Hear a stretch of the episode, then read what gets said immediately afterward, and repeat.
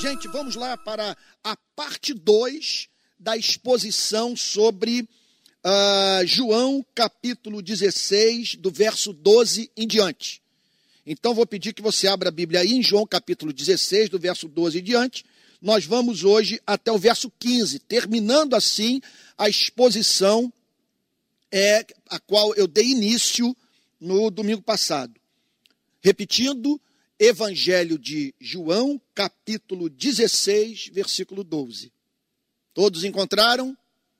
Então vamos lá. Que o Espírito Santo nos ajude a partir de agora. Que Deus perdoe os nossos pecados. Não leve em consideração as vezes em que deixamos de amar pessoas, em que pessoas tiveram contato conosco e não foram tratadas com dignidade pedir perdão pela falta de encanto pelo próprio Deus. Que Ele nos perdoe, que Ele nos acolha com graça e que, pelo seu amor sem fim, Ele nos ajude a entender essa passagem. Não apenas do ponto de vista da boa hermenêutica bíblica, o que é condição indispensável para que conheçamos a verdade, mas, acima de tudo, que haja aquela interpretação do coração que você não apenas entende o que Cristo disse, mas vê excelência na mensagem de Cristo. E, pelo Espírito, se deixa transformar por ela. Tenho ainda muito para lhes dizer. No domingo passado, eu falei sobre a importância incalculável dessa declaração promessa. Tenho ainda muito para lhes dizer. E é tudo que nós precisamos, é que Deus fale conosco. E fale conosco sobre aquilo que nós só podemos saber, saber caso Deus o revele. Como saber sobre a morte? Como discernir qual é a vontade de Deus para esse presente momento das nossas vidas? Como nos reconciliarmos com Ele? Qual é o culto que lhe é devido? Como que ele quer ser adorado? O que significa amá-lo? Como que o mal entrou na, nesse planeta? Tudo que nós sabemos é que nós vivemos a fazer guerras e que milhões morrem de fome nesse planeta. Como explicar tudo isso? O que nos é possível compreender? Sabe, sob que perspectiva ver essa pandemia? Ou pandemia, sabe? Sob que perspectiva ver tudo isso? É, então nós precisamos de, de mensagem que, que responda essas questões, sem cujas respostas esquece toda a ideia de você encontrar significado na vida. Então aqui está o Senhor Jesus dizendo para os seus discípulos: Eu tenho muito para lhes dizer. Verdade é que veio do trono da graça. É mensagem não condicionada pela cultura religiosa do seu tempo. Mensagem, portanto, que vem para tratar do indispensável, do não descartável, que atende às demandas mais profundas do espírito humano. A coisa que me encanta no Evangelho e, e que me faz não me imaginar deixando de pregar o Evangelho enquanto Deus me der saúde, é que o Evangelho não trata de trivialidade. O Evangelho trata da vida, da morte, do perdão de pecados, do sentido da nossa existência, da nossa natureza, da natureza do Criador. E é sobre isso que o Senhor Jesus tem a dizer para os seus discípulos. Eu tenho ainda muito para lhes falar, mas vocês não podem suportar. Então, há uma nota aqui de repreensão. Veja só. Por um lado, ele está dizendo o seguinte: vocês não têm estrutura para receber as informações que eu tenho para lhes passar. Daí a necessidade de os que pregam, os que usam é, do espaço que a, que a igreja lhes oferece para ensinar, que procurem sempre ajustar aquilo que tem a dizer as condições espirituais, intelectuais, morais do auditório. Porque senão, você vai estar pregando para os seus pares. Você vai estar pregando para agradar algum teólogo aí que você conhece. É como alguém já disse. É, foi Charles Spurgeon que falou. Jesus disse para nós alimentarmos as suas ovelhas. Alguns pregadores colocam a mensagem tão acima do nível do que a igreja é capaz de compreender, que parece que em vez deles terem ouvido Cristo dizer: alimentem minhas ovelhas, eles ouviram: alimentem as minhas girafas. Tem que rir. Alimentem as minhas girafas. Olha, eu acho que esses caras, eles falam até sobre o que eles mesmos não entendem. E, obviamente, as pessoas saem confusas dos seus templos e com uma mensagem sem a mínima, a mínima aplicabilidade prática. As favelas vão continuar entregues ao seu estado de privação, vulnerabilidade, miséria. No sistema prisional, pessoas continuarão a ser torturadas, os casamentos se dissolvendo, jovens largando a igreja porque quando entram na universidade, em razão de não terem subsídio intelectual para enfrentar a pressão que sofrem de todos os lados do ambiente universitário. E esses pastores vão estar pregando, conforme se costuma dizer, sobre o sexo dos anjos. Mas aqui está o Senhor Jesus dizendo: Eu tenho muito para lhe dizer, mas vocês não podem suportar. Primeiro, vocês não têm condição de entender o que tem para lhes falar hoje. Segundo lugar, vocês também não têm condição de entender porque parte do que será dito depende de informações adicionais, de um preparo de caminho, a fim de que aquilo que haverá de ser proclamado faça sentido para vocês. Não há mínima dúvida que, nesse sentido, o Senhor Jesus está falando sobre sua morte, sobre o, seu sepultamento, a sua ressurreição, sua ascensão aos céus e a chamada entronização, quando ele, portanto, assentou-se à destra do Deus Pai Todo-Poderoso. Era necessário, portanto, que essa obra providencial, redentora, fosse levada a cabo, a fim de que, com base nesses fatos históricos, a igreja pudesse, portanto, fazer teologia. Abro um parênteses aqui para dizer o seguinte: tomem cuidado com um discurso presente nas redes sociais que tenta convencer os cristãos que o cristianismo é só a prática do amor. Que o cristianismo consiste em você tão somente viver a vida cristã. Olha, isso não passa pelo crivo do Novo Testamento. Porque você não vai saber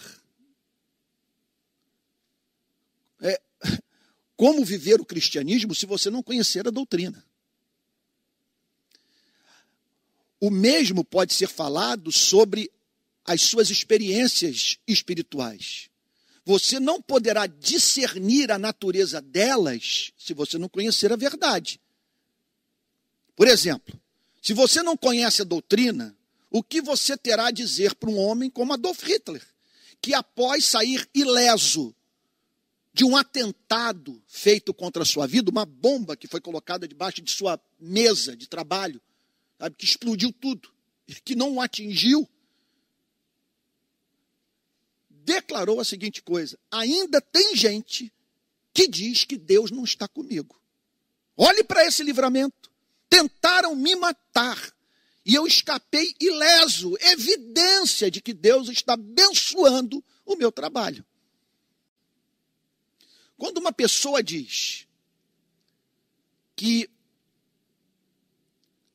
o cristianismo não depende de dogma, entenda, isso já é um dogma. Não há como dissociarmos experiências espirituais e a prática do cristianismo do conhecimento da doutrina. Isso é essencial. E, portanto, aqui está o Senhor Jesus dizendo: Eu tenho muito para lhes dizer, mas vocês não podem suportar. São doutrinas, são verdades, são interpretações de fatos históricos. Absolutamente essenciais para que vocês vivam o cristianismo na sua plenitude. Então, tenho muito para lhes dizer, mas vocês não podem suportar. Agora, qual é a nota de esperança? Qual é a nota de esperança?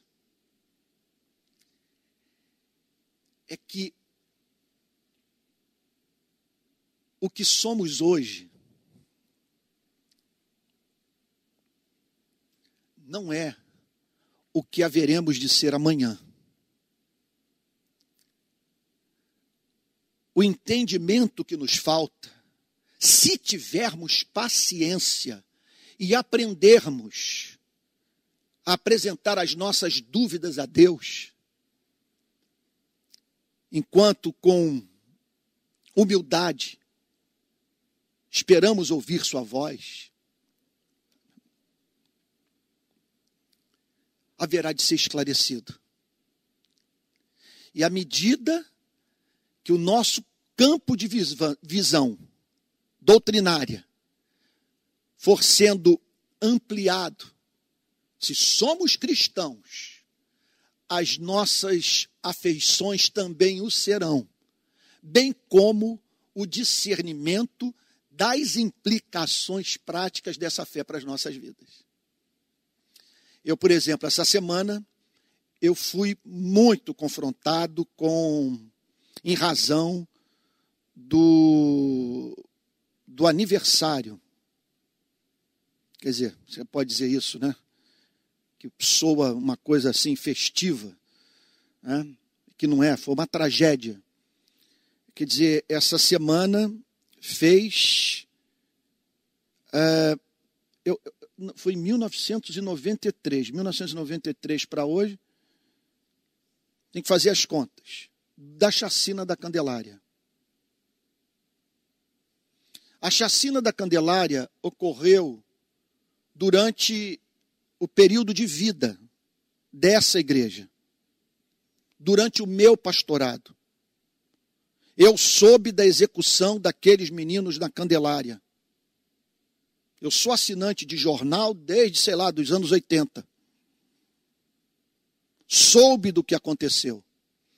Eu não me lembro de ter feito menção daquela chacina. De ter ido para as ruas. De ter protestado. De ter me juntado aos parentes das vítimas.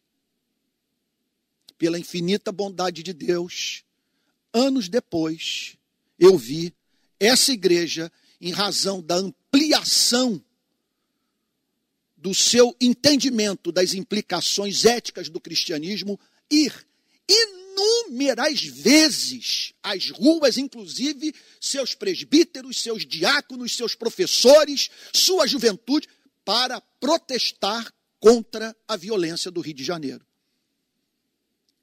Portanto, Eis o motivo para nós não desistirmos de nós mesmos e não desistirmos da própria igreja.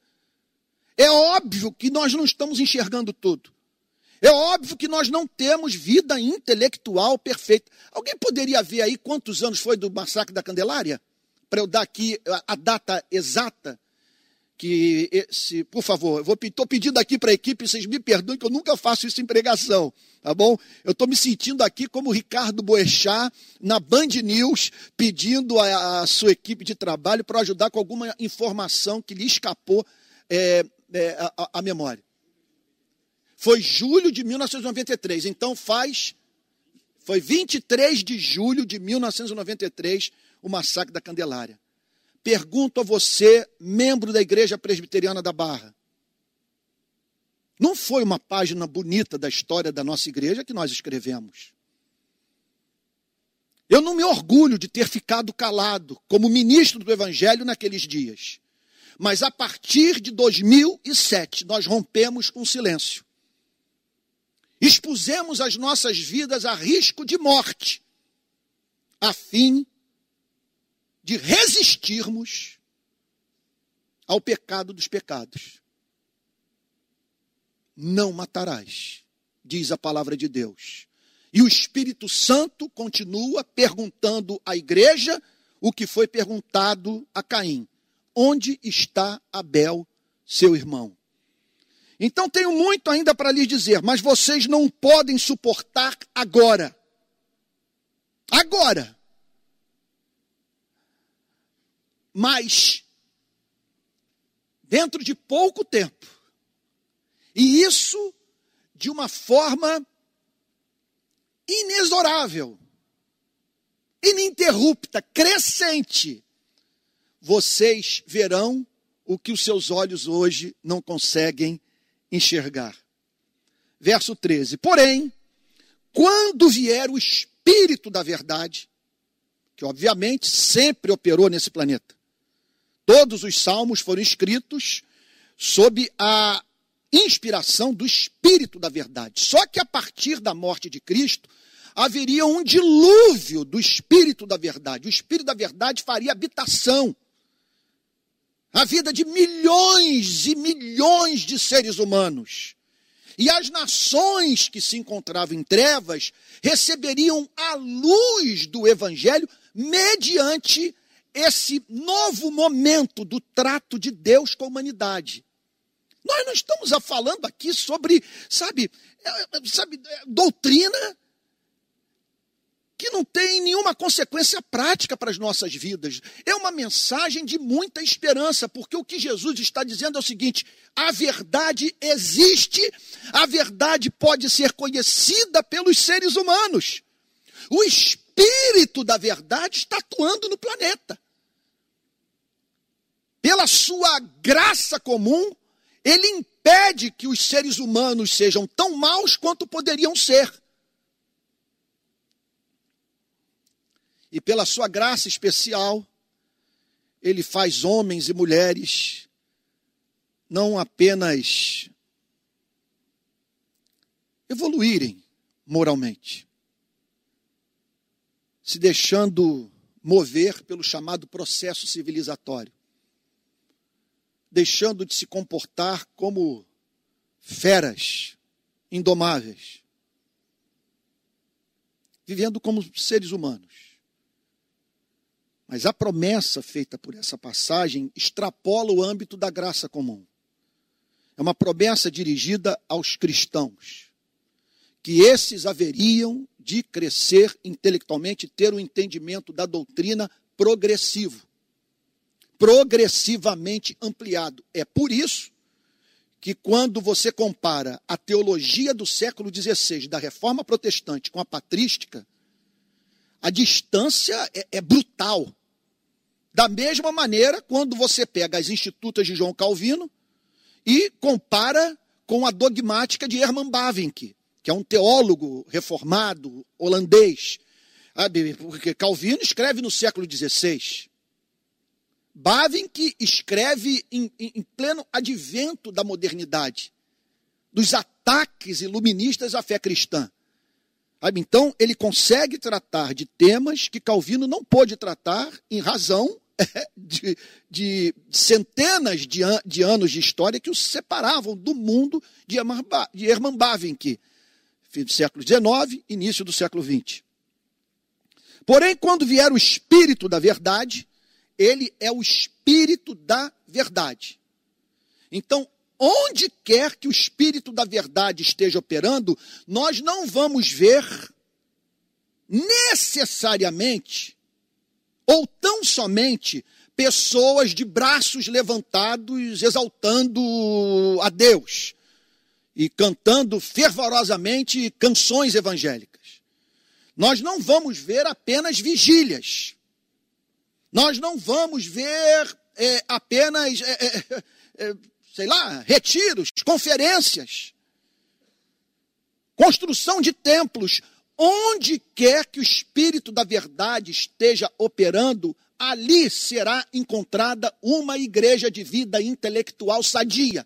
É o Espírito da Verdade, é o Espírito que comunica aquelas verdades referentes à pessoa de Jesus Cristo que habilitam a igreja a viver uma vida agradável aos olhos de Deus. Porém, quando vier o Espírito da verdade, ele os guiará em toda a verdade. Ele os guiará à verdade e ele os guiará a partir da verdade. É o Espírito que nos leva a conhecer a verdade e é o Espírito que nos leva também à compreensão do, das implicações práticas da verdade conhecida. Então, é o Espírito que os guiará em toda a verdade. E só o Espírito Santo para vencer a nossa obstinação. Só o Espírito Santo. Tem duas coisas que têm me chocado ultimamente. E olha que eu rodo pelo Brasil e mantendo contato com cristãos das mais diferentes denominações e cristãos que exercem os mais diferentes tipos de profissão.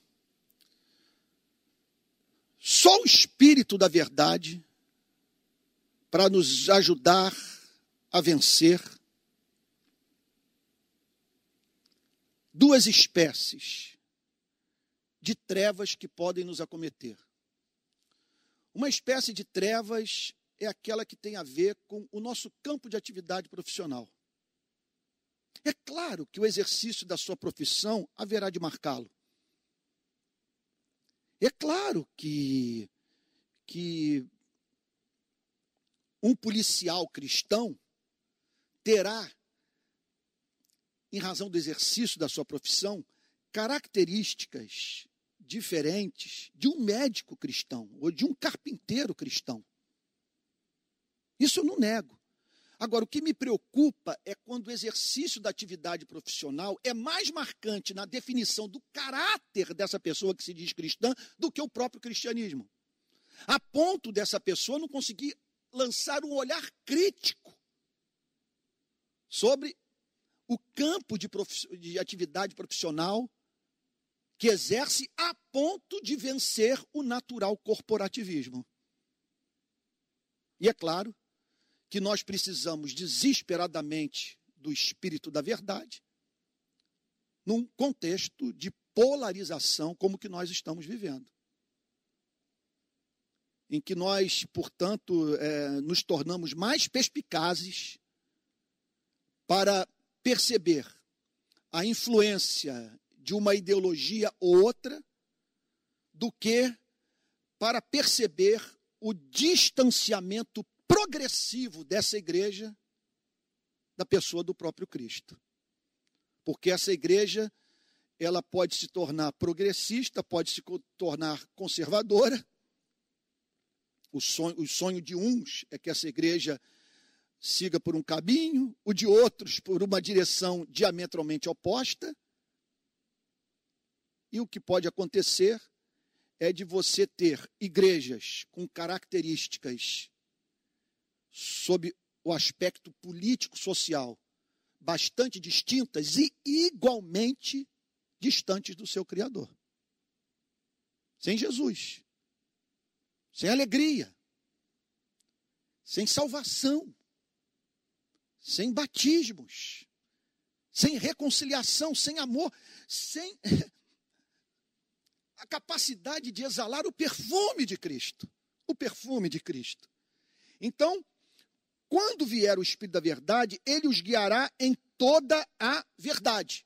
Então, para nós sabermos se o Espírito Santo está operando na igreja, nós temos que passar a vida dessa igreja pelo crivo do Evangelho. Se o Espírito da Verdade está operando numa igreja, nós devemos esperar muito mais do que é, fortes é, é, expressões é, carregadas de emoção da chamada fé evangélica. Nós vamos encontrar uma igreja lúcida, uma igreja que conheça a doutrina e capaz de discernir as implicações práticas da doutrina para o presente momento da sua história. Ele não fará, falará por si mesmo, isso é muito importante. Ele não falará por si mesmo. É claro que isso é inerentemente impossível. O que o Senhor Jesus está aqui querendo é afirmar o ponto e deixar claro que as três pessoas da Santíssima Trindade operam em comum acordo. E o que o Senhor Jesus está ressaltando é que ele não vai falar por si mesmo. Eu posso falar por mim mesmo. Eu posso falar por mim mesmo. Eu posso falar pensando no meu salário. Eu posso falar pensando no meu bolso. Eu posso falar pensando na minha popularidade. Eu posso falar pensando em não perder espaço no meio das instituições religiosas do país. Eu posso falar porque eu tenho medo de ser perseguido.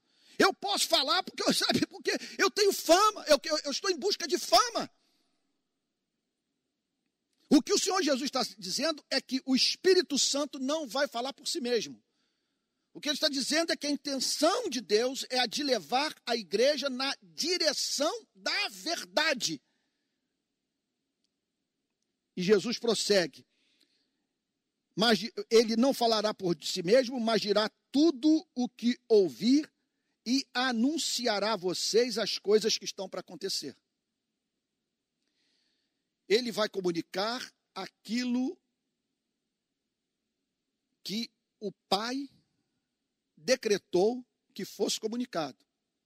A igreja poderia conhecer muito mais, ou muito menos, mas o Pai decretou aquela quantidade de informação referente a Deus, ao universo, ao homem, à redenção, ao fim dos tempos, soteriologia, necessária para que o homem viva para a glória de Deus, para que o homem seja feliz, para que o homem nesse mundo impressionantemente escuro, contemple a beleza do Pai na face do seu único filho. Ele não falará por si mesmo, mas dirá tudo o que ouvir e anunciará a vocês. Anunciará a vocês. Você consegue divisar uma coisa como essa? O Deus eterno a Trindade Santa mobilizada para esclarecer a sua mente, para ajudá-la a conhecer a doutrina, bem como os desdobramentos intelectuais da doutrina. Se é algo encantador, porque o que nós vemos aqui é um Deus dedicado a você, é um Deus dedicado a mim. É um Deus, portanto, que na pessoa do Espírito Santo dirá tudo o que tem para nos dizer e anunciará a vocês as coisas que estão para acontecer. Com relação às coisas que estão para acontecer, os comentaristas bíblicos têm debatido sobre o significado dessa declaração de Cristo as coisas que estão para acontecer. Eu gosto muito da forma seca, direta, é, que a gente chama aqui nas favelas de papo reto, do Senhor Jesus Cristo, oh, perdão, de Calvino ao comentar as palavras do Senhor Jesus Cristo. Ele diz o seguinte: nós não sabemos o que é, ele não falou. Que coisas são essas? Agora podemos conjecturar. E certamente o que estava para acontecer pode ter relação, pode ter relação com o que o Senhor Jesus está dizendo. Ele vai falar sobre o que está para acontecer, as coisas que estão para acontecer. E o que, o que estava para acontecer? A prisão de Cristo. A polícia, bancada pela religião, o levando para uma sala para ele ser torturado, ele ser espancado, levar cusparada na cara. Depois, a aplicação da pena de morte numa pessoa que não teve direito de defesa. Um festival de violação de direito. Mas que tinha um propósito redentor. E muitos, quando enfatizam as violações de direitos sofridas por Cristo, se esquecem do fato que nós não estamos ali apenas perante um, um mártir, nós estamos ali perante um redentor, o cordeiro que tira o pecado do mundo. Ele veio para dar sua vida em sacrifício por nós. Ele não é apenas um exemplo de compromisso com a verdade, de compromisso com o direito, de compromisso com a justiça. Ele é um redentor. Aquela morte é uma morte de natureza expiatória. Então, aquilo estava para acontecer. E o que mais? O seu sepultamento. A ressurreição naquela madrugada de domingo. Depois, o contato com os seus discípulos.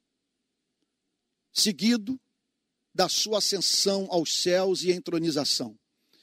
É bem provável, e essa é a opinião de muitos comentaristas, que quando o Senhor Jesus fala sobre as coisas que estão para acontecer, o Senhor Jesus está falando sobre as consequências doutrinárias desses fatos. O novo campo de conhecimento que seria aberto para a igreja a partir dessa obra redentora levada por Cristo a cabo naquelas próximas horas.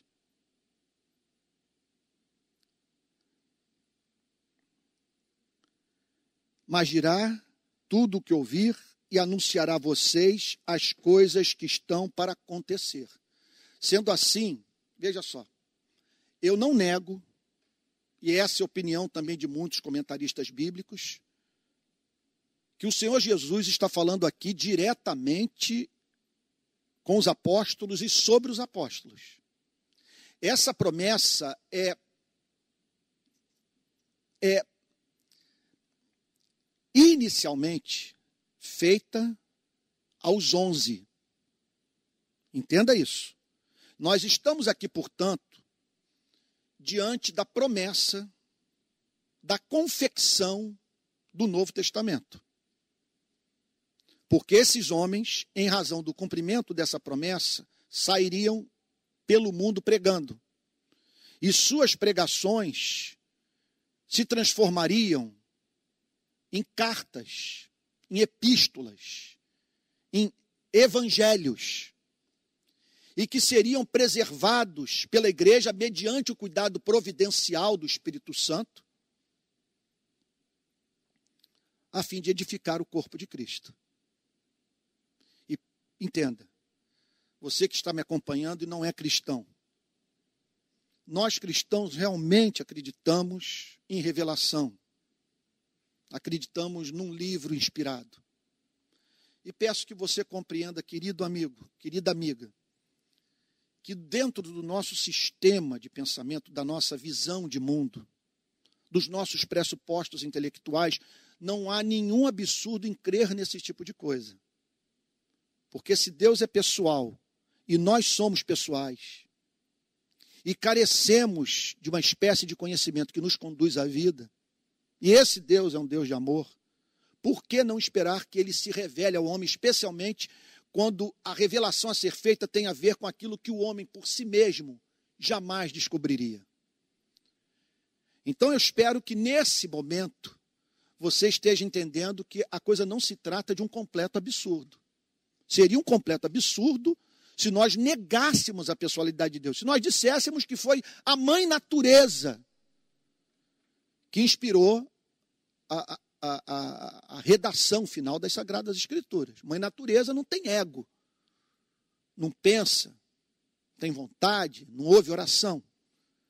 Mas quando nós pensamos num Deus a quem Jesus Cristo costumava chamar de Pai, não há nenhum absurdo em acreditar numa revelação e numa revelação verbalizada, escrita.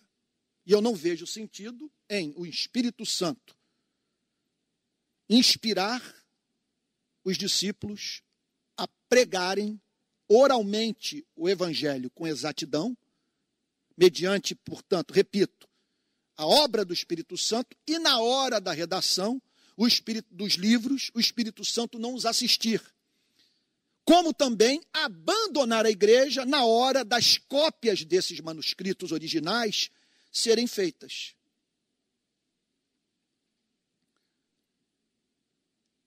O passo seguinte agora é por uma questão de integridade intelectual, você não descartar o cristianismo, eu falo isso com todo carinho por você. Você não descartar o cristianismo antes de examinar os evangelhos, a Bíblia, as escrituras sagradas. O que os cristãos têm dito ao longo dos séculos é que tudo seguiu o, o seguinte percurso: que eles se aproximaram das Escrituras, sem estarem certos de que a Bíblia era a palavra de Deus e que no processo foram que agarrados pelas Escrituras. Que no contato com esse livro foram enfeitiçados. Que subitamente vou usar aqui a, a linguagem é, do apóstolo Paulo, como que escamas caíram dos seus olhos. E eles passaram a ver verdade, a ver justiça, a ver beleza na Bíblia, no Evangelho de Jesus Cristo, que foi registrado num livro inspirado como consequência do cumprimento dessa promessa. Ele não falará por si mesmo, mas dirá tudo o que ouvir e anunciará a vocês. O Senhor Jesus está falando com os onze, aquela altura Judas já tinha partido. Anunciará a vocês as coisas que estão para acontecer. É claro que isso tem uma aplicabilidade para a vida da igreja hoje. É claro que esse conhecimento é um conhecimento que continua a ser progressivo, não a ponto dessa igreja receber novas revelações, mas a ponto de, ao, ao ponto de ao longo dos séculos, essa igreja ter, é, fazer uma interpretação mais acurada do texto inspirado. Rever, vez ou outra, um ponto de vista sobre a Bíblia.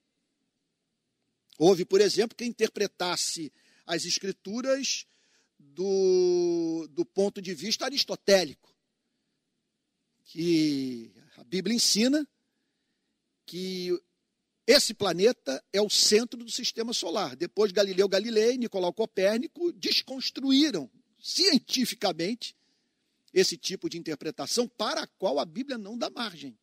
Porque como alguém já disse, a Bíblia ela, ela trata desses fenômenos naturais do ponto de vista fenomenológico, da coisa tal como é vista pelos olhos dos seres humanos. Mas dirá tudo que te, o que ouvir e anunciará a vocês as coisas que estão para acontecer. Significa, portanto, que a igreja não tem vida intelectual perfeita.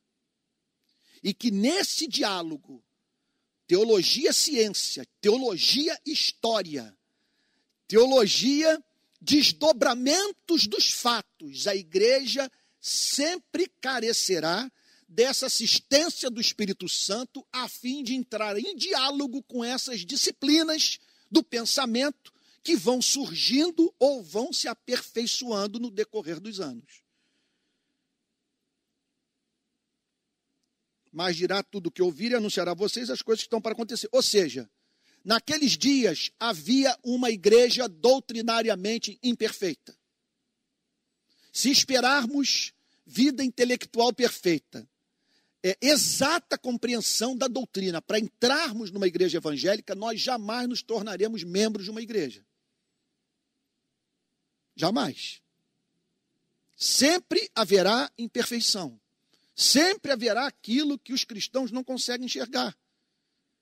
Como entender, por exemplo, um homem como Jonathan Edwards, que intelectualmente falando eu considero o maior cérebro da história do cristianismo, mas Jonathan Edwards tinha escravos na sua casa. Escravos. Como entender uma coisa como essa? Porque não via tudo. O seu etos não permitia que ele enxergasse em sua completa extensão aquela iniquidade. E o mesmo acontece com todos, inclusive com aqueles que criticam Jonathan Edwards por ter tido escravo. Ou um homem como Spurgeon, que adorava fumar. Certamente carecia de todas as informações que hoje nós temos sobre os efeitos deletérios do tabaco para a saúde humana. Verso 14, já estou terminando. Ele me glorificará. Isso aqui é tão extraordinário que a minha tentação era é, é ficar somente nessa frase. Essa frase deveria ocupar o espaço por completo de uma pregação como essa. Ela é digna da meditação diária da igreja. Porque o que o, Senhor Jesus está dizendo é o seguinte: está para acontecer um fato extraordinário. O Espírito da verdade virá sobre o planeta. Entenda uma coisa: até aquele tempo, as nações, as tribos, os povos, das mais diferentes línguas e etnias, careciam da luz do Evangelho. A humanidade, em quase sua totalidade, se encontrava, encontrava em trevas. A partir do Pentecostes, o Espírito seria derramado em tamanha profusão que a verdade entraria nessas nações, nessas culturas, alcançaria o coração desses povos de maneira que bilhões de pessoas seriam curadas da sua idolatria deixariam de adorar madeira, estátua de mármore, ídolo de barro, ou até mesmo o sol e a lua. Deixariam de adorar animais. Descobririam que tem um Criador infinito, pessoal, e que esse Criador é doce, misericordioso, perdoa pecados e dá sentido à vida humana. Então, ele me glorificará. O Espírito será enviado. Agora, com um objetivo: glorificar Jesus Cristo. Eis o teste para nós sabermos se as igrejas estão vivendo o vero cristianismo. Esse é o teste. Jesus Cristo está sendo glorificado. Jesus é exaltado. Deixa eu aplicar um teste aqui. Eu sou cético com relação, absolutamente cético, com relação a essa figura de Cristo que nós encontramos, em geral, nos quadros, nas obras dos grandes é, pintores e artistas plásticos ou até mesmo nos, no, no, no, nos, nos filmes, nos documentários sobre sua vida. Não, nós não temos nenhuma garantia que Jesus Cristo tinha cabelos vermelhos ou cabelos claros, compridos, olhos azuis, não sabemos. Não sabemos. Então tudo é conjectura. Mas eu tenho algumas pessoas do meu relacionamento que quando eu tento. Eu sei que esse é um exercício que pode nos levar para a idolatria. Mas quando eu tento imaginar o Jesus Cristo homem, como que seriam os seus olhos? Sabe, eu não estou nem preocupado com a cor dos seus cabelos, nem com a cor dos seus olhos. Estou falando sobre o seu olhar, sobre sua expressão facial, sobre o seu comportamento. Eu diria para você que eu tenho talvez umas duas ou três pessoas na vida que me ajudam a ter uma ideia de quem foi Jesus.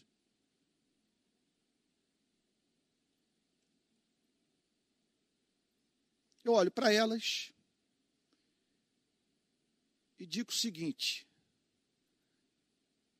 se ele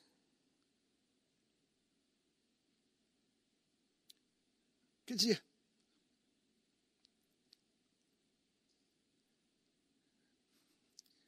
se ele foi isso,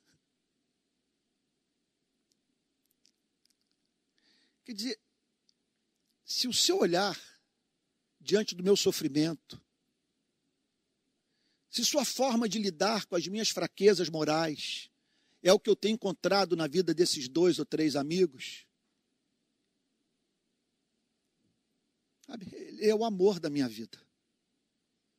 Eu quero a sua companhia, eu quero a sua amizade. Você está entendendo o que eu estou dizendo? Claro que ele é infinito em beleza. É claro que esses meus amigos, pobres, coitados, sabe, eles, eles apenas refletem uma luz que não lhes é própria, que lhes é outorgada, que vem de uma estrela maior. Eles passam adiante o que recebem de uma forma muito imperfeita. E talvez se eu os encontrasse em situação de extrema diversidade, não sei se eu me surpreenderia negativamente com o seu comportamento, mas do que eu deles conheço, a forma como se relacionam comigo. Eu quero abrir um parênteses aqui para dizer o seguinte: não há pessoa, eu estou falando aqui do ponto de vista do meu egoísmo, estou falando aqui do ponto de vista do, do prazer de você se relacionar com pessoas que lhe dão retorno com as quais você tem interlocução. Pensando nisso, eu não estou pensando em eu pregando o evangelho, ajudando uma pessoa a viver uma vida mais digna da glória de Deus. Estou pensando o seguinte: no final de semana, eu estou quebrado, eu estou estressado, eu estou entristecido e eu quero a companhia de algum cristão, sabe? Última pessoa que eu vou que eu vou convidar para estar comigo é justamente aquela que tenta me enquadrar, que não me permite ser autêntico, ser eu mesmo. E que é capaz de ver as minhas loucuras e tratar com doçura sem perder o respeito por mim. Não é assim com você? Eu tenho alguns amigos que são assim. E eles me ajudam a ter uma ideia de quem foi Jesus Cristo. Eu dei toda essa volta para dizer isso. E o que eu quero lhe dizer é que nós glorificamos a Jesus Cristo quando quem tem contato conosco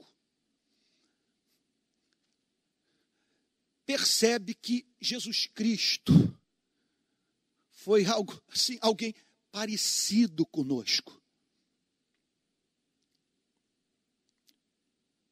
Só que santo.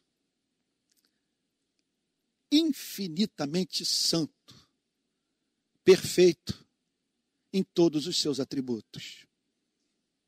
Então nós não glorificamos a Cristo apenas pregando sobre Jesus Cristo. Nós glorificamos a Cristo encarnando a vida de Jesus Cristo. Nós glorificamos a Cristo quando amigos nossos nos convidam para ir à sua casa, para fazer uma viagem conosco, com aquele sentimento que a nossa companhia vai santificá-los, que nós somos um sacramento. Quem tem contato conosco sente o perfume de Jesus. Agora, é claro que o Espírito da verdade que vem para glorificar a Jesus Cristo, ele quer uma igreja intoxicada de Cristo, uma igreja que pregue Jesus Cristo. Uma igreja que não se deixe condicionar por ideologia de que natureza for.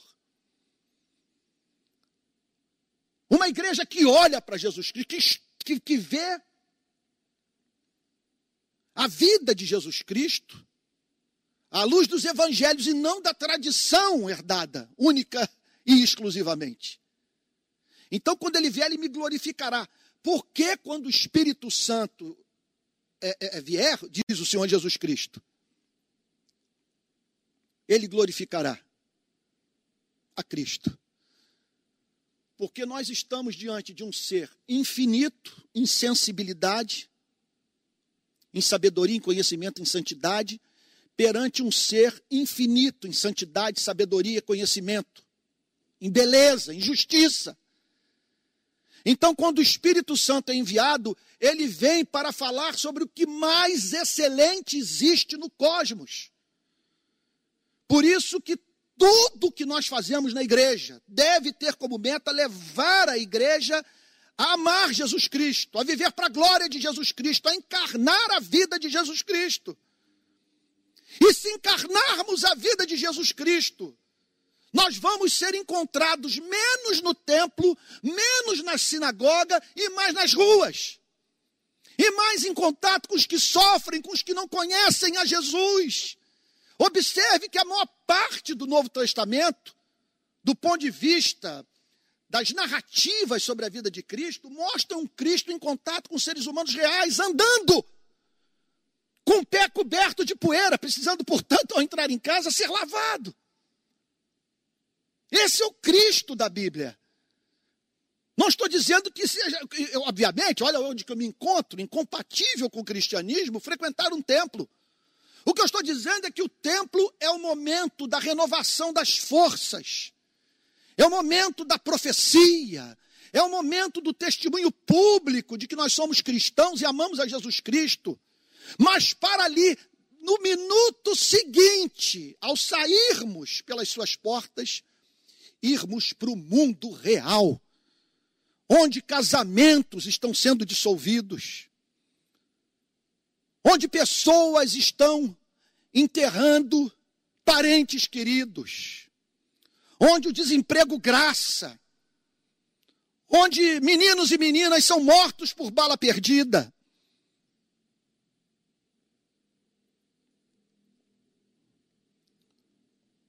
Onde no mundo acadêmico é ensinado aquilo que é incompatível com a dignidade humana. Ele me glorificará, porque vai receber do que é meu e anunciará isso a vocês. Ele vai receber do que é meu e anunciará isso a vocês. Ou seja, o que eu fiz durante esses três anos, ele fará com a igreja. É por isso que quando eu vou para o púlpito, eu, procuro antes me preparar, ler os comentários. Eu estou aqui, por exemplo, hoje, me fazendo valer da luz projetada sobre esse texto por obras de cristãos do passado, melhores do que eu, e que se afadigaram no estudo desse evangelho. E por que, que eu faço isso? Por causa dessa promessa. O Espírito Santo, a partir de Pentecostes, estaria na igreja, comunicando a verdade e levando a igreja a glorificar a Jesus Cristo. Sabe qual é o meu maior medo com o calvinismo? É que nós sejamos mais calvinistas do que cristãos parecidos com Cristo. Sobre o que, que eu estou falando? Obviamente que eu não estou falando do calvinismo levado às suas últimas implicações, porque se ele for corretamente compreendido, nós teremos cristãos parecidos com Cristo. Agora, é claro que essa tradição teológica tem os seus vícios. E um dos seus vícios é a obsessão com doutrina em detrimento do compromisso com a prática da verdade. Isso é assustador. De maneira que alguns cultos calvinistas são os mais insuportáveis que se possa imaginar. São os mais formais.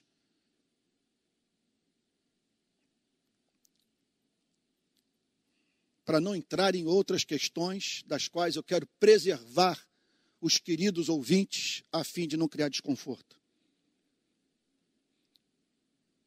Foi o que Martin Lloyd Jones contou certa vez num sermão. Ele estava na Holanda. Deixa, vou prosseguir. Ele me glorificará, porque vai receber do que é meu e anunciará isso a vocês. Vai receber do que é meu e anunciará isso a vocês. A igreja tem a obrigação de passar adiante o que recebeu de Jesus Cristo, porque até o Espírito Santo opera assim. Nós temos que ficar com o evangelho. E, e, e com o evangelho que esteja sempre é, é, é, é nos chamando para uma reforma diária de nossas vidas e da vida da igreja. Ele me glorificará. Essa é a nossa missão. Exaltar Jesus Cristo. Porque vai receber do que é meu e anunciará isso a vocês. Último versículo da, da manhã. Tudo que o Pai tem é meu. Tudo o que o Pai tem é meu. Que eu sou eternamente gerado.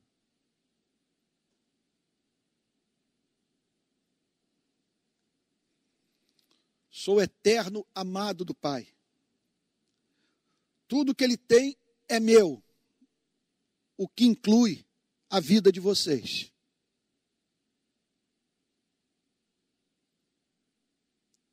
Vocês pertencem ao Pai e o Pai os deu a mim. E o Pai fez com que vocês se tornassem meus. Estou ouvindo uma voz aqui.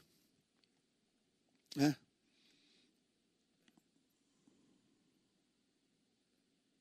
E eu vou te dizer uma coisa que eu vou falar agora é fruto de convicção absoluta de que estou sendo profeta.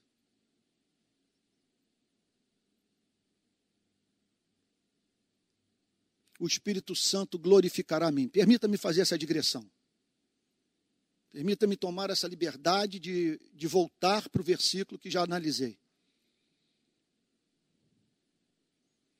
o que mais me escandaliza hoje no protestantismo brasileiro é a falta de zelo pelo nome de Jesus Cristo. Nós somos uma geração que não tem ciúme de Jesus Cristo. Nós temos outras lealdades mais na nossa vida. E por isso a falta de simetria. Por isso as escolhas que nós fazemos. Levamos o nome de cristãos e não somos capazes de reconhecer publicamente as sandices que declaramos para as pessoas com as quais convivemos, e em não poucas ocasiões, para centenas delas, quando paramos para escrever nas redes sociais.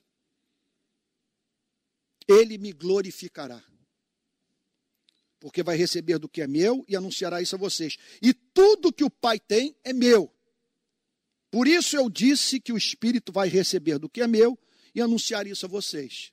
Porque o Espírito vai receber do que é meu. E o que é meu? O que pertence ao Pai. O que o Espírito, portanto, tem a comunicar. O que pertence ao Pai, pertence a mim, pertence ao Espírito, e que a Trindade quer que pertença à igreja. Porque a intenção é só uma. Permita-me aqui a liberdade teológica. Por favor, é, é, entenda, é quase que uma licença poética. Você tem um pai, tem um Espírito Santo e tem um filho. E Deus decretou ter uma filha. Não estou dizendo que essa filha vai se tornar a quarta pessoa da Santíssima Trindade. O que eu estou dizendo é que do seu transbordamento de amor, de felicidade, ele decidiu criar um povo, a sua igreja, a sua noiva, e ter agora essa menina participando da festa de amor da Trindade Santa. O que o Espírito Santo é uma coisa que, dá, que é impressionante como que isso oferece dignidade de vida para a igreja. Porque está dizendo que a Trindade tem algo a comunicar. Que o que pertence ao Pai, pertence ao Filho, pertence ao Espírito Santo, e o Espírito Santo, como agente da comunicação desse tesouro, anela por tornar a igreja partícipe de toda essa riqueza espiritual. E aquilo, portanto, que pertence a Deus, Deus quer que pertença à igreja, na extensão do que foi decretado pelo próprio Deus. É isso. O Evangelho não é maravilhoso?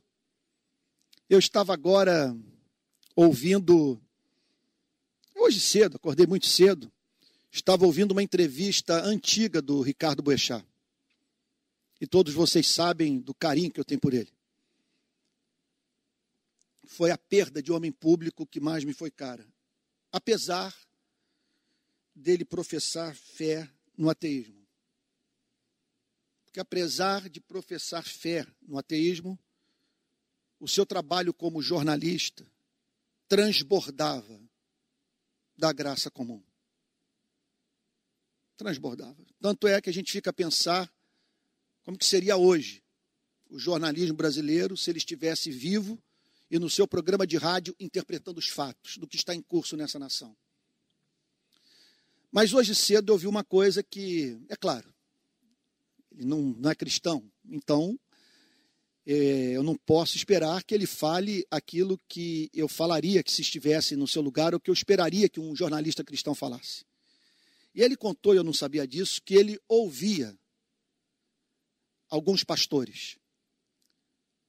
E que ele ficava encantado quando os pastores falavam sobre o perdão, sobre esperança, sobre justiça.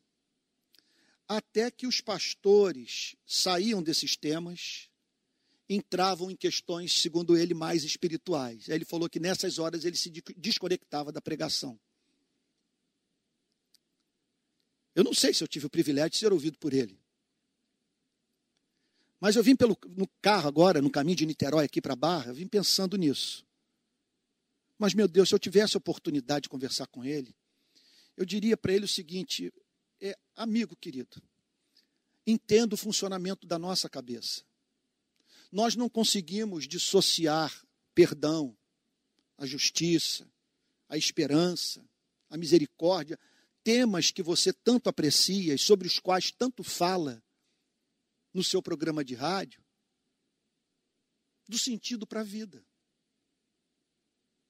Nós não conseguimos viver apenas para a República. Nós anelamos por algo que não é desse mundo. Você entende? Essa semana eu até falei brincando que a, o meu frasco de perfume, eu tenho um perfume lá em casa. Acho que o nome é CK, sei lá. Tá lá. Eu uso esse perfume há muitos anos. Tá lá ele não sai agora do nível que eu, deu, que eu praticamente que eu deixei no mês de março, mês de fevereiro, até o início da pandemia. Depois eu falei o seguinte: vou me perfumar por quê?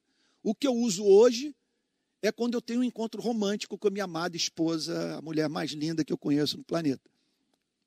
Aí eu ponho um perfuminho. Fora isso, ninguém vai se aproximar de mim, eu não deixo, ou eu evito, porque eu não quero contaminar as pessoas. É claro que distanciamento presencial no Brasil é pedreira. É pedreiro, que eu tenho vivido de situação, conforme eu mencionei, você está na comunidade distribuindo cesta básica, a pessoa se lança no seu pescoço agradecendo pelo que você está fazendo. Como é que eu vou sair fugir? Como é que eu vou fugir desse abraço? Nessas horas eu digo, Pai Santo, se tiver que partir, eu vou partir no meu posto. O que eu não vou é, em nome da proteção da minha saúde, é rechaçar uma expressão de gratidão de uma pessoa pobre que não tinha o que comer e que foi socorrida pela sociedade, por nós. Né? Então eu diria isso para ele. Porque é isso que acontece. Nós estamos vendo isso nessa passagem. Observe como o cristianismo não consegue, e nesse ponto, um certo setor da igreja, que me parece que é um setor assim, identificado com o chamado progressismo, erra quando tenta dissociar, não, quero generalizar, falar que todos são assim. Que eu estou querendo dizer é que eu detecto na vida de algumas pessoas essa tentativa de resumir o cristianismo apenas ao tema da justiça social, sem preocupação com a doutrina. Aqui nós não vemos isso. Aqui nós estamos vendo o Senhor Jesus falando sobre as questões espirituais falando sobre a trindade, sobre doutrina. Mas tudo isso para que tenhamos uma presença efetiva nesse planeta, a fim do quê? de que nos juntemos ao Espírito Santo para glorificarmos o nosso Senhor e Salvador Jesus Cristo. Ah, meu Deus, encerrar agora a pregação sem ouvir um amém, um glória a Deus por parte da igreja. Eu fico imaginando todos aqui conectados, sabe? Olha, a equipe aqui está dando glória a Deus e aleluia. Só não fale mistério, por favor, que a igreja é presbiteriana, tá? Só não fale mistério. Tá bom. Então é isso, meus irmãos queridos. É isso. É eu, isso que eu fico imaginando a turma do Facebook juntar, ao lado da do YouTube, a gente num mega culto.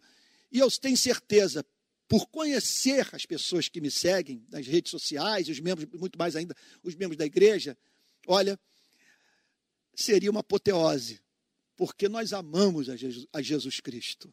E para a sua glória nós queremos viver de modo que o Espírito Santo nos veja como veículos desse ministério na face da terra. Vamos ter uma. Eu quase pedi, vamos, eu quase falei aqui, vamos nos colocar de pé para orar, sabe? Vamos orar então. Vamos falar com Jesus.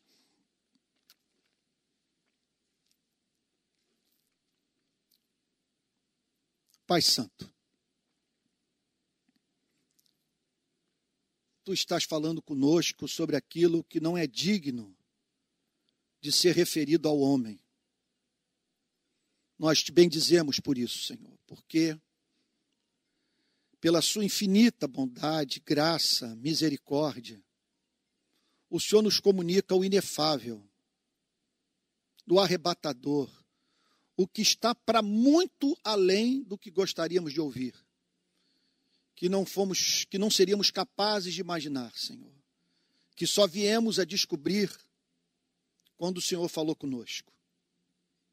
Nós te agradecemos, Senhor, porque devido a esse amor ardente, nem olhos viram, nem ouvidos ouviram, nem jamais penetrou em coração humano o que tu tens preparado para aqueles que o amam.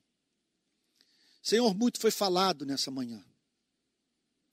Se fôssemos separar do que lemos no texto, uma verdade, uma implicação ética, um pedido. Nós clamaríamos a Ti, Senhor, que vivamos para a glória do nome de Jesus Cristo. O Espírito Santo veio para glorificar a Jesus Cristo.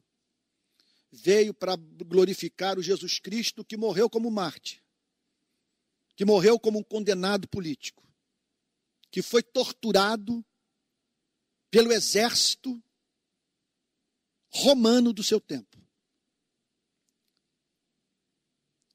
Mas que também é um redentor, um cordeiro, um sacrifício que o Senhor, nosso Deus e Pai, ofereceu a si mesmo, a fim de desviar a sua justa indignação de nós, de modo que pudéssemos, de maneira justa, herdar a vida eterna. Aceita a nossa oração, Senhor. Só queremos uma coisa: glorificar o nome de Jesus. E que seja o que for que venhamos a fazer, que seja para a glória de Jesus. Que essa seja a, a grande motivação das nossas vidas, do ministério, das igrejas do país. Tornar Jesus conhecido estimado e amado. E é no nome dele que oramos, com perdão dos nossos pecados. Amém.